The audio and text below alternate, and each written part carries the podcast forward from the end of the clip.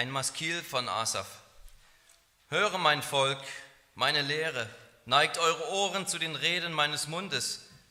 Ich will meinen Mund zu einer Gleichnisrede öffnen, will Rätsel vortragen aus alter Zeit. Was wir gehört und gelernt haben und was unsere Väter uns erzählt haben, das wollen wir ihren Kindern nicht vorenthalten, sondern den Ruhm des Herrn erzählen dem späteren Geschlecht, seine Macht und seine Wunder, die er getan hat. Denn er hat ein Zeugnis aufgerichtet in Jakob und ein Gesetz gegeben in Israel. Und er gebot unseren Vätern, es ihren Kindern zu verkünden, damit das spätere Geschlecht es wisse, die Kinder, die noch geboren werden sollten, damit auch sie aufständen und es ihren Kindern erzählten, damit diese auf Gott ihr Vertrauen setzten und die Taten Gottes nicht vergessen und seine Gebote befolgten und nicht würden wie ihre Väter, ein trotziges und widerspenstiges Geschlecht, ein Geschlecht, das kein festes Herz hatte und dessen Geist nicht treu war gegen Gott. Die Söhne Ephraims waren wie gerüstete Bogenschützen, die sich umwenden am Tag der Schlacht. Sie bewahrten den Bund Gottes nicht und weigerten sich, nach seinem Gesetz zu wandeln. Und sie vergaßen seine Taten und seine Wunder, die er sie hatte sehen lassen. Vor ihren Vätern hatte er Wunder getan im Land Ägypten, im Gebiet von Zoan. Er spaltete das Meer und führte sie hindurch. Er türmte die Wasser auf wie einen Damm. Er leitete sie bei Tag mit einer Wolke und mit, einem, mit dem Licht eines Feuers durch die ganze Nacht. Er spaltete Felsen in der Wüste und drängte sie wie mit großen Fluten. Er ließ Bäche aus dem Felsen hervorspringen und Wasser herabfließen in Strömen. Dennoch fuhren sie fort, gegen ihn zu sündigen und den Höchsten zu erzürnen in der Wüste. Und sie versuchten Gott in ihrem Herzen, indem sie Speise forderten für ihre Gelüste. Und sie redeten gegen Gott und sprachen, kann Gott uns wohl einen Tisch bereiten in der Wüste? Siehe, er hat den Felsen geschlagen, das Wasser flossen und Bäche sich ergossen. Kann er aber auch Brot geben? Wird er seinem Volk Fleisch verschaffen? Darum, als der Herr das hörte, da wurde er zornig und das Feuer entbrannte gegen Jakob. Ja, Zorn stieg auf über Israel weil sie Gott nicht glaubten und nicht auf seine Rettung vertrauten. Und doch hatte er den Wolken droben geboten und die Türen des Himmels geöffnet und hatte Manna auf sie regnen lassen zum Essen und ihnen Himmelskorn gegeben.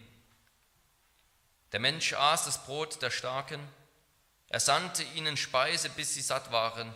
Er ließ den Ostwind am Himmel hinfahren und führte durch seine Kraft den Südwind herbei, er ließ Fleisch auf sie regnen wie Staub und Geflügel wie Sand am Meer und ließ sie mitten in ihr Lager fallen, rings um ihre Wohnung her. Da aßen sie und wurden völlig satt. Er gewährte ihnen, wonach sie gelüstet hatten. Sie hatten ihre Begierde noch nicht gestillt und ihre Speise war noch in ihrem Mund. Da erhob sich der Zorn Gottes gegen sie und er tötete die Vornehmsten unter ihnen und die auserwählten Krieger Israels streckte er nieder. Trotz alledem sündigten sie weiter und glaubten nicht an seine Wunder. Darum ließ er ihre Tage wie einen Hauch vergehen und ihre Jahre in Schrecken. Wenn er sie schlug, so fragten sie nach ihm und kehrten wieder um und suchten Gott. Und sie gedachten daran, dass Gott ihr Fels ist und Gott der Höchste ihr Erlöser. Aber sie heuchelten vor ihm mit ihrem Mund und logen mit ihren Zungen, denn ihr Herz war nicht aufrichtig gegen ihn. Sie hielten nicht treu an seinem Bund fest.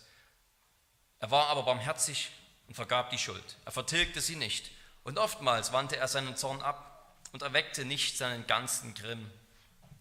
Denn er gedachte daran, dass sie Fleisch sind, ein Hauch, der hinfährt und nicht wiederkehrt. Wie oft lehnten sie sich gegen ihn auf in der Wüste und betrübten ihn in der Einöde. Und sie versuchten Gott immer wieder und bekümmerten den Heiligen Israels. Sie gedachten nicht an seine Hand, an dem Tag, als er sie von dem Feind erlöste, als er seine Zeichen tat in Ägypten und seine Wunder im Gebiet von Zoan, als er ihre Ströme in Blut verwandelte und ihre Bäche, sodass man nicht trinken konnte, als er Ungeziefer unter sie sandte, dass sie fraß und Frösche, die sie verderbten, als er dem Vertilger ihren Ertrag gab und der Heuschrecke die Frucht ihrer Arbeit, als er ihre Weinstöcke mit Hagel schlug und ihre Maulbeerbäume durch eine verheerende Wasserflut und ihr Vieh dem Hagelpreis gab und ihre Herden den Blitzen, und als er gegen sie die Glut seines Zornes entsandte, Wut und Grimm und Drangsal, eine ausgesandte Schar verderbenbringender Engel. Als er seinem Zorn den Lauf ließ, ihre Seele nicht vor dem Tod bewahrte, sondern ihr Leben der Pest preisgab. Als er alle Erstgeburt in Ägypten schlug, der Erstlinge, die Erstlinge der Kraft in den Zelten Hams. Und er ließ sein Volk ausziehen wie Schafe und leitete sie wie eine Herde in der Wüste. Und er führte sie sicher, dass sie sich nicht fürchteten. Ihre Feinde aber bedeckte das Meer. Und er brachte sie in sein heiliges Land, zu diesem Berg, den seine Rechte erworben hat. Und er vertrieb die Heiden vor ihnen her und teilte ihnen das Erbe aus mit der Messschnur und ließ in ihren Zelten die Stämme Israels wohnen. Aber sie versuchten Gott, den Höchsten, und waren widerspenstig gegen ihn und bewahrten seine Zeugnisse nicht, sondern sie wichen zurück und fielen ab wie ihre Väter. Sie gingen fehl wie ein trügerischer Bogen und sie reizten ihn zum Zorn durch ihre Höhen und zur Eifersucht durch ihre Götzenbilder. Gott hörte es und geriet in Zorn und er verabscheute Israel sehr und er verließ seine Wohnung in Silo, das Zelt, das er unter den Menschen aufgeschlagen hatte, und er gab seine Macht in Gefangenschaft und seine Herrlichkeit in Feindeshand. Und er überlieferte sein Volk dem Schwert und er war zornig über sein Erbe. Seine jungen Männer, seine jungen Männer verzehrte das Feuer und seine Jungfrauen mussten ohne Brautlied bleiben. Seine Priester fielen durchs Schwert und seine Witwen konnten keine Totenklage halten. Da erwachte der Herr wie ein Schlafender, wie ein Held, der aufjauchzt vom Wein. Und er schlug seine Feinde in die Flucht. Ewige Schande fügte er ihnen zu und er verwarf das Zelt Josefs und erwählte nicht den Stamm Ephraim, sondern er erwählte den Stamm Juda, den Berg Zion, den er liebt. Und er baute sein Heiligtum gleich Himmelshöhen, gleich der Erde, die er auf ewig gegründet hat. Und er erwählte seinen Knecht David und nahm ihn von den Schafhürden weg. Als er den tragenden Schafen nachging, holte er ihn, dass er Jakob weiden sollte, sein Volk und Israel sein Erbe. Und er weitete sie mit aller Treue seines Herzens und leitete sie mit weiser Hand. Wort des lebendigen Gottes. Die Geschichte wiederholt sich. Wir kennen diesen Ausspruch. Oder wie er auch heißt, die Geschichte wiederholt sich nicht, aber sie reimt sich. Oder wie es auch heißt, wer die Vergangenheit nicht kennt, der ist dazu verurteilt, sie zu wiederholen. Keiner von uns lebt im luftleeren Raum. Keine Generation erlebt Probleme, die nicht schon andere vor ihr auf ähnliche Weise erlebt haben. Wir können die Vergangenheit kennen und uns davon prägen lassen, davon lernen und vielleicht einige Fehler vermeiden, oder wir können die Vergangenheit ignorieren und begehen die gleichen Fehler wie die vor uns. Im Psalm 78 reflektiert ein Israelit über die Geschichte Israels und was er sieht, ist ebenso traurig wie hoffnungsvoll. Es ist zutiefst traurig, weil er sieht, dass die Generation seiner Eltern und auch ihre Eltern darin versagt haben, Gott nachzufolgen und darin versagt haben, der nächsten Generation die Taten Gottes zu verkünden. Die Einleitungsverse, die Verse 1 bis 8, sind ja nicht nur eine rein sachliche Abhandlung darüber, wie, wie wichtig es ist, der nächsten Generation von dem zu erzählen, was Gott getan hat. In den Versen 1 bis 7 könnte man das noch denken, aber in Vers 8 kommt dann plötzlich die Wendung. Man soll es seinen Kindern weiter sagen, damit sie nicht so werden wie die Väter. Warum nicht? Weil die Väter trotzig waren, weil sie widerspenstig waren gegen Gott. Aber der Psalm, der ist auch hoffnungsvoll. Er ist hoffnungsvoll, denn bei aller Sünde sehen wir hier, dass Gott König David eingesetzt hat. Das Volk Israel musste nicht völlig untergehen, musste nicht völlig verworfen werden, sondern hat jetzt einen König vor Gott, der es hoffentlich zu der Bestimmung führen kann, die Gott für dieses Volk vorgesehen hat. Wir wollen uns sowohl diese traurige als auch diese hoffnungsvolle Seite dieses Psalms ansehen und wir wollen lernen, was das mit uns zu tun hat. Denn keiner, keiner von uns gehört diesem Volk der Juden selbst an. Davon gehe ich jetzt mal aus. Vielleicht ist doch ein Jude hier, aber keiner von uns gehört diesem Volk direkt an. Und doch gehören wir in diesen Zyklus hinein, in diesen Zyklus, dass eine Generation etwas empfängt und es der anderen weitergeben soll. Und insbesondere im Licht des Herrnmals wollen wir uns auch diesen Psalm ansehen. Zuerst wollen wir also diese traurige Botschaft dieses Psalms sehen, dass wir es hier mit einem Volk mit hartem Herzen zu tun haben. Der Psalm ist zu lang, als dass wir hier jeden einzelnen Vers erklären könnten. Aber was wir gut erkennen können, schon beim ersten Lesen, sind gewisse Muster. Und das Muster ist ziemlich eindeutig. Gott tut außergewöhnliche Wunder. Israel erkennt es, aber reagiert im Grunde genommen undankbar auf all diese Wunderwerke Gottes. Es versündigt sich gegen ihn und Gottes Zorn wird dann irgendwann Israel strafen für seine Sünden. Ab Vers 12, da geht es um die ganzen Wunder, die Gott während der Wüstenwanderung getan hat. Und ab Vers 17 wird dann gesagt, wie sie sich gegen Gott versündigen. Und dann ab Vers 21 wird beschrieben, wie Gottes Zorn Israel gerichtet hat. Das gleiche Muster dann noch einmal ab Vers 43. Da geht es um die Wunder, die Gott schon vorher getan hatte, vor der Wüstenwanderung, nämlich im Land Ägypten. Es geht um all die Plagen, die er den Ägyptern auferlegt hat, um die Israeliten mit mächtiger Hand zu retten. Und wie antworten die Israeliten da? Wieder mit Undankbarkeit. Sie reizen ihn zum Zorn, Vers 56. Sie sind widerspenstig gegen seine Führung. Sie leben nicht nach seiner Lehre. Sie machen sich Götzen, sie verlassen ihren Gott. Und das Ganze wird dann im Mittelteil sozusagen ausführlich erklärt in Versen 32 bis 43. Da wird uns dieses Muster einmal beschrieben. Sie glauben seinen Wundern nicht, die Israeliten glauben den Wundern Gottes nicht und sündigen.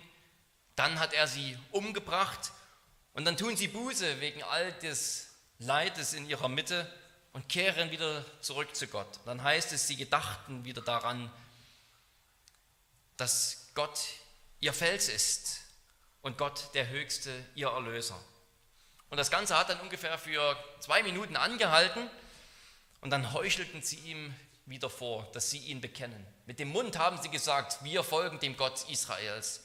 Und mit dem Herzen waren sie ganz woanders. Da waren sie bei den Baals und den Ascherim und den anderen Göttern.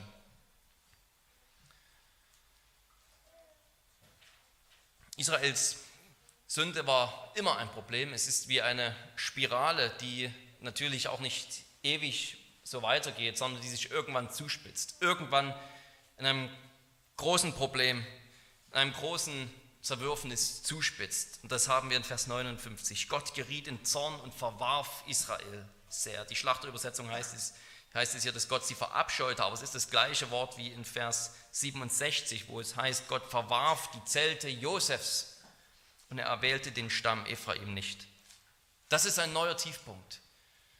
Nach all diesen Sünden, nach all dieser Geduld Gottes in der Wüstenwanderung und in Ägypten ist hier der Tiefpunkt.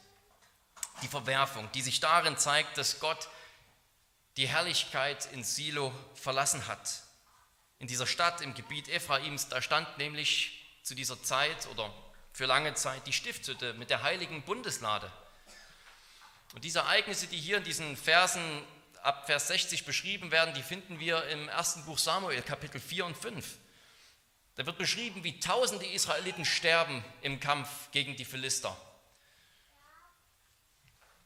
Die Priester Eli und seine Söhne Hophni und Pinhas, die sterben und in ihrer Torheit haben sie die Bundeslade irgendwie als Maskottchen und Glücksbringer mit in die Schlacht gegen die Philister genommen. Und dann ist selbst die Bundeslade weg, wird von den Philistern einkassiert.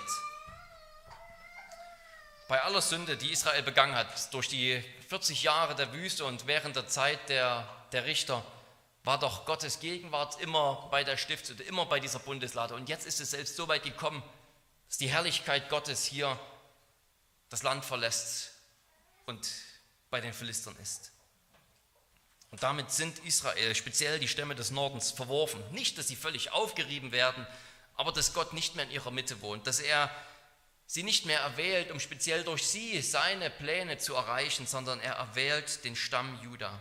Er erwählt den Berg Zion in Jerusalem und sagt, durch Juda, durch diesen Berg Zion soll Israel regiert werden, soll Israel zum Licht für die Nationen werden. Und es wird hier eins völlig deutlich, nämlich dass Gottes Gegenwart eine Gefahr für Israel ist. Gott ist zu rein. Gott ist einfach zu gerecht, als dass er unter diesem sündhaften Volk wohnen könnte. Irgendwann würde es auf die Zerstörung Israels hinauslaufen. Vielleicht können wir kurz unseren Finger in eine Kerze halten und nach ein paar Minuten ist der Schmerz, Schmerz wieder weg und das Leben geht weiter. Aber mit Gott in ihrer Mitte ist es eher so, als würde sich Israel auf die Sonne zubewegen. Das kann nur in ihrer völligen Zerstörung enden. Es sei denn, es sei denn, es gibt einen guten Hirten. Einen, durch den diese Sünde Israels abgewandt werden kann, durch den Gott und Israel nicht mehr hart auf hart aneinander prallen. Das wollen wir uns als zweites ansehen. Ein König mit reinem Herzen. Es ist sehr interessant, dass in diesem Psalm Mose kein einziges Mal erwähnt wird. Überhaupt wird kein Mensch erwähnt, außer David. Aber gerade, dass Mose abwesend ist, ist so auffällig. Nicht ein einziges Mal wird er erwähnt, obwohl er es doch war, der Israel aus Ägypten geführt hat, obwohl er es doch war, der sie 40 Jahre lang in der Wüste geführt hat. Aber in diesem Psalm ist es, als wäre er nicht da. Die Geschichte Israels wird so reflektiert und so beschrieben, als stünde Gott in direktem Verhältnis zu Israel. Es ist extra so aufgeschrieben, damit deutlich wird, Gott und Israel, die sind sich so nahe, dass das für Israel gefährlich wird.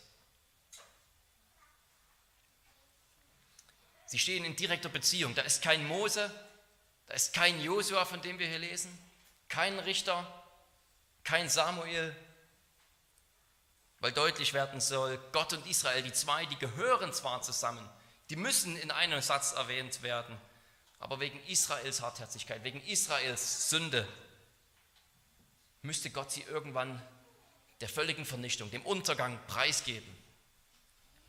Und dann plötzlich wie aus heiterem Himmel, nach über 60 Versen, wird dieser eine Mann erwähnt. David. Dieser eine Mann, der namentlich erwähnt wird in der ganzen Geschichte Israels. Und es ist offensichtlich, dass gesagt werden soll, hier ist einer, mit dem es nochmal anders werden kann, mit dem es anders werden soll. Ihm wird sogar zugeschrieben zu handeln. Sonst ist es immer Gott, der handelt. Alles, was im Buch Exodus Mose zugeschrieben wird, wird hier Gott zugeschrieben. Selbst die Tatsache, dass der Felsen geschlagen wurde, aus dem dann das Wasser rausgeflossen ist, wird hier über Gott gesagt. Gott hat diesen Fels geschlagen. Mose ist gänzlich abwesend. Aber ganz am Ende, da holt Gott David, um sein Volk zu weiden. Gott holte David, dass er Jakob weiden sollte. Sein Volk und Israel ist sein Erbe. Und er, das ist dann David, er weitete sie nach der Reinheit seines Herzens und leitete sie mit weiser Hand. Auf einmal ist da aus heiterem Himmel ein Mensch, der selbst Israel leitet, nach reinem Herzen und mit weiser Hand. Ich denke, dass wir sogar sagen könnten, dass bis zu einem gewissen Grad dieser König sozusagen an Gottes Stelle tritt. Ersatz wäre zu viel des Guten, aber es gibt, eine, es gibt ja eine Stellvertretung. Es gibt hier eine Stellvertretung. In Vers 52 heißt es, dass Gott sein Volk wie Schafe aufbrechen ließ aus Ägypten. Es sind die Schafe Gottes, es ist die Herde Gottes. Und dann zum Schluss wird es als die Herde Davids beschrieben. Er weidet dieses Volk. David ist, wir könnten sagen, wie ein Airbag. Gott handelt nicht länger sozusagen direkt mit Israel oder mit jedem Stamm der Israeliten, wie es in der Zeit der Richter war. Das führt immer zum Chaos, bis dann wieder ein Richter aufgetreten ist, um die Suppe auszubaden, auszulöffeln die Probleme auszubaden. Gott handelt nicht mehr länger mit Israel direkt und mit jedem Stamm direkt.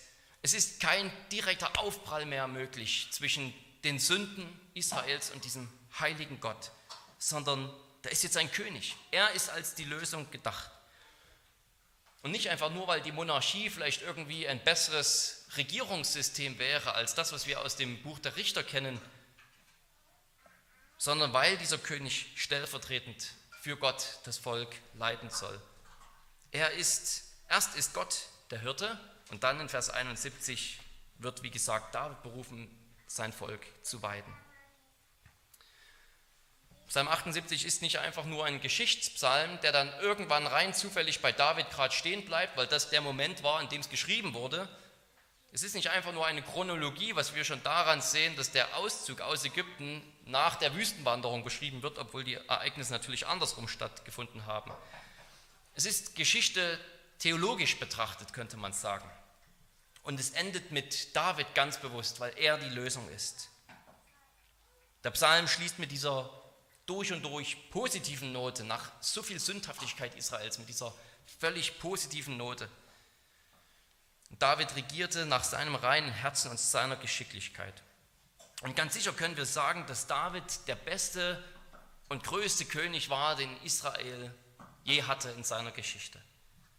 Bei aller Unvollkommenheit, bei aller Sünde, die David anhaftet, und wir kennen diese Geschichten nur zu gut, sehen wir unter David, wie dieser endlose Zyklus von Gottes Erbarmen und der Undankbarkeit des Volkes zumindest teilweise unterbrochen wurde. Und die große Frage, die sich stellt, ist, ist David wirklich die Lösung?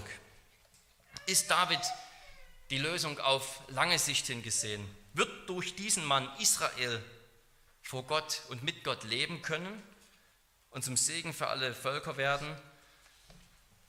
Ist er die Lösung? Und die Antwort ist ein eindeutiges Jein. David ist nicht die Lösung, weil es mit Psalm 79 weitergeht. Es ist so spannend zu sehen, wie hier diese Psalmen angeordnet sind. Wir müssen von Vers 79 nur diesen ersten Vers lesen. O Gott, es sind Heiden in dein Erbteil eingedrungen. Sie haben deinen heiligen Tempel verunreinigt und Jerusalem zu einem Trümmerhaufen gemacht.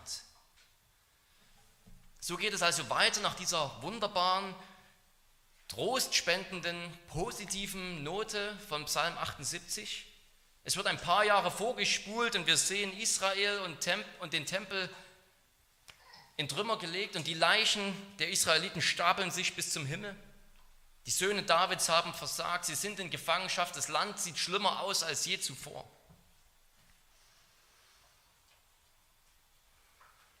David war nicht die Lösung. Und David war gleichzeitig doch die Lösung. Denn David ist der Mann nach dem Herzen Gottes, dem Gott zugesagt hat, dein Sohn wird in Ewigkeit regieren. Durch deinen Sohn wird das Reich Gottes kommen. Dein Sohn wird ewig herrschen und das Reich ausbreiten. Und David, der selbst so viel Dreck am Stecken hatte, der ist die Lösung ultimativ wegen dieses Versprechens. Ultimativ wegen dieser Zusage, die sich in Jesus erfüllt hat. Jesus aus Nazareth, diesem Zimmermann aus unbedeutender Familie.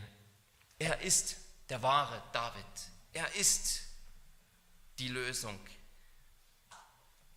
Und David hier im Alten Testament, hier im Psalm 78, ist die Lösung, weil er ein Bild des Christus ist. Er ist der Schatten des wahren Königs, der sozusagen von Jesus ins Alte Testament zurückgeworfen wurde. Ein Schatten des wahren großen Königs und großen Hirten. Psalm 78 geht vom Auszug aus Ägypten bis zu David.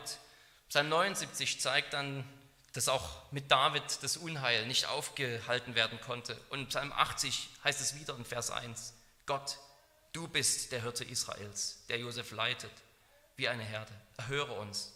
Und in Vers 18 von Psalm 80 heißt es, deine Hand sei über dem Mann deiner Rechten, über dem Sohn des Menschen, den du dir großgezogen hast.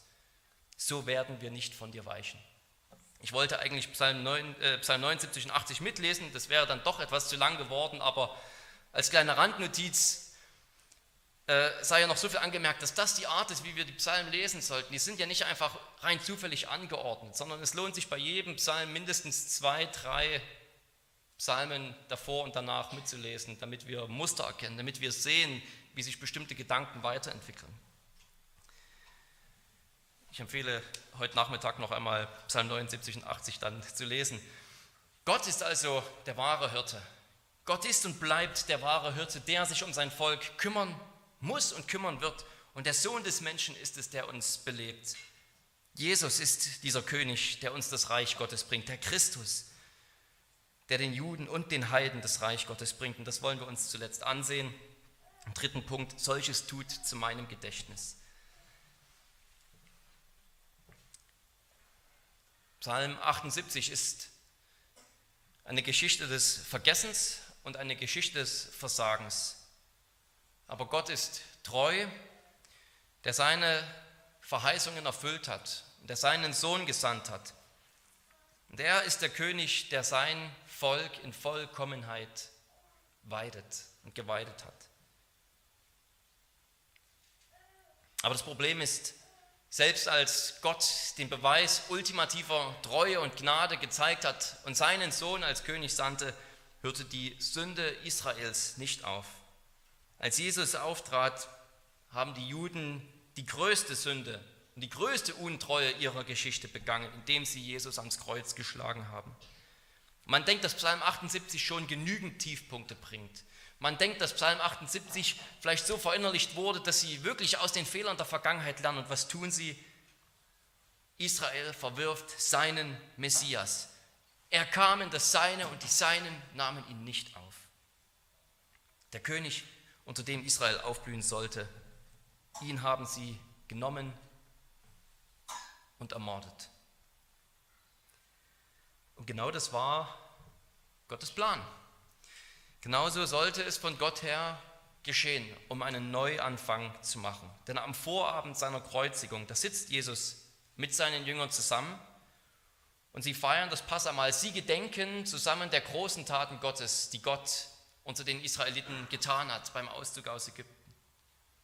Sie gedenken an diese Wunderwerke, die Gott getan hat, als er ihre Erstgeburt verschonte durch das Passalam.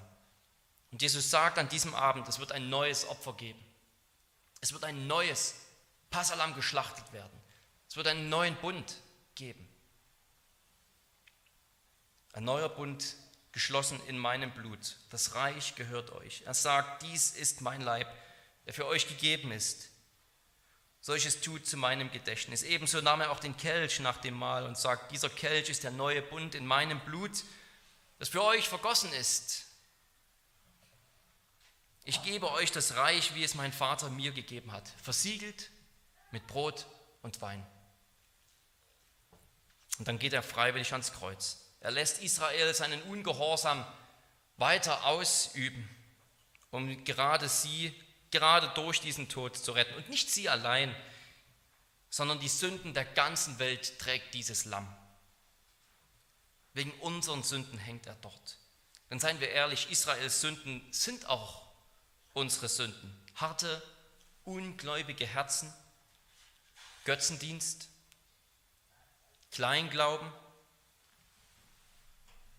Kein Heide ist in einer solchen Beziehung wie die Israeliten im Alten Testament mit Gott und doch sind wir nicht beziehungslos, sondern jeder Mensch ist geboren, um Gott zu dienen, um für ihn zu leben, um ihn zu lieben, um ihm zu vertrauen.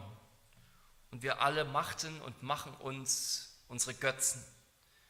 Wir alle haben ihn verworfen. Wir weigern uns, seiner schier unendlichen Geduld mit uns nachzugeben und fordern seinen Zorn weiter heraus. So haben wir gelebt und so leben Viele heute noch, vielleicht jemand hier unter uns. Und Jesus, dieser Mittler, dieser König, der stellt sich tatsächlich hier in die Mitte. Dieses Mal trägt er den Zorn, dass nicht das Volk verworfen wird und davon getroffen wird. Er hat den Fluch der Sünde auf sich genommen. Er wurde verworfen. Wir hielten ihn für gestraft von Gott, aber wegen unseren Sünden hing er dort, sagt der Prophet Jesaja. Er hat alle unsere Schuld mit sich auf das Kreuz genommen, um dort zu sterben und aufzuerstehen zu ewigem Leben.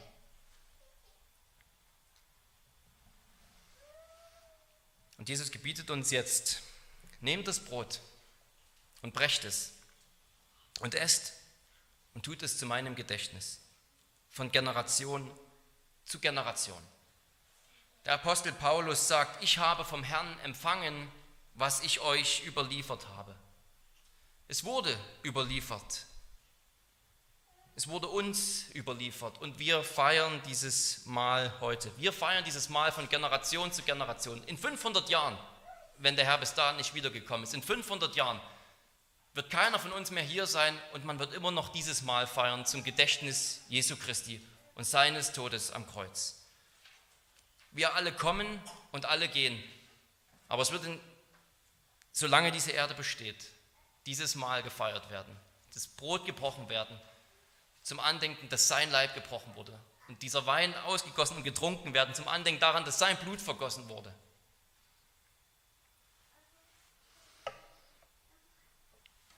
Und dann lesen wir die, diesen Psalm 78 ganz neu, wie es in den ersten Versen heißt, ab Vers 3. Was wir gehört haben, was wir gelernt haben, was unsere Apostel und Propheten uns erzählt haben, das wollen wir unseren Kindern nicht vorenthalten, sondern den Ruhm des Herrn erzählen, dem späteren Geschlecht, seine Macht und seine Wunder, die er getan hat. Denn er hat einen Tisch aufgerichtet in der Gemeinde und Kelch und Brot gegeben für sein Volk. Und er gebot uns, es zu seinem Gedächtnis zu empfangen, damit das spätere Geschlecht es wisse, damit diese auf Gott ihr Vertrauen setzen und die Taten Jesu nicht vergessen. So lesen wir dann Psalm 78. Israels Geschichte mag eine Geschichte voller Sünde sein, aber es ist auch die Geschichte, die uns den großen Hirten unserer Seelen geschenkt hat, hervorgebracht hat. Sie bewahrten den Bund nicht, aber unser Herr hat ihn bewahrt und einen neuen geschlossen zwischen Gott und uns, zwischen Gott und denen, die an ihn glauben, dass durch Jesu Tod vollkommene Versöhnung für alle deine Sünden da ist, wie wir es im Herrn mal immer hören. Lasst uns nicht auf Israel schauen und Israel verachten, sondern lasst uns uns selbst prüfen. Lebst du in Undankbarkeit gegenüber Gott, wie die Israeliten? Hast du seine Wunderwerke vergessen, die er am Kreuz getan hat, damals vor 2000 Jahren und die er noch heute tut, in der Gemeinde, in deinem Leben? Zweifelst du an ihm, ob er auch dich in dieser Wüste versorgen wird, was auch immer diese Wüste sei? Denkst du, die Gemeinde soll wieder nach Ägypten zurückkehren und leben wie die Welt? Reizt du ihn zum Zorn mit deinen Götzen? Dann nimm Zuflucht bei ihm. Flieh zum Kreuz und lasst uns nicht vergessen, wie die Israeliten vergessen haben. Lass uns nicht träge werden, es unseren Kindern weiterzugeben, was der Herr Großes getan hat. Wie passend, dass wir heute ein Kind getauft haben das sehen durften. Die nächste Generation. Erklärt ihnen, warum wir das Herrn feiern. So wie die Israeliten ihren Kindern erklären sollten, warum sie das Passamal gefeiert haben. Psalm 78 steht in der Bibel und das heißt, dass es im Volk Gottes einen Raum dafür geben muss, in seinen Liturgien des Gottesdienstes und des Alltags sozusagen, Raum dafür zu haben, die Geschichte Gottes zu hören, angefangen von Adam bis zu uns, damit wir unseren Platz in dieser Geschichte kennen. Und unser Platz ist klar, wir sind diejenigen, die in diese Geschichte eingepfropft wurden, obwohl sie nicht unsere Geschichte war. Jetzt ist sie unsere Geschichte. Wir sind diejenigen, die jetzt bekennen, der Mensch Jesus, er ist der Fels, aus dem Israel getränkt wurde. Er ist das wahre Brot aus dem Himmel, das Brot des Lebens. Er ist die Herrlichkeit der Bundeslade und der Stiftshütte in menschlicher Gestalt. Unser Platz in dieser Geschichte, unsere Identität ist, dass wir Tischgenossen Christi sind. Darum lasst uns, wie Vers 1 sagt, unsere Ohren zur Unterweisung neigen, zur Unterweisung der Heiligen Schriften. Lasst uns unseren Mund öffnen zum Brot und Wein, bis er kommt. Bis er kommt, um mit uns zu trinken im Reich Gottes. Mögen wir durchhalten, mögen wir treu sein, mögen wir nicht vergessen, mögen wir ihm glauben und unsere Kinder lehren, damit sie ihre Kinder lehren. Und so werden wir in der Gemeinde erfahren, was schon im Psalm 69 gesagt wird. Er baut sein Heiligtum wie die Höhen des Himmels und unverrückbar wie die Erde. Amen.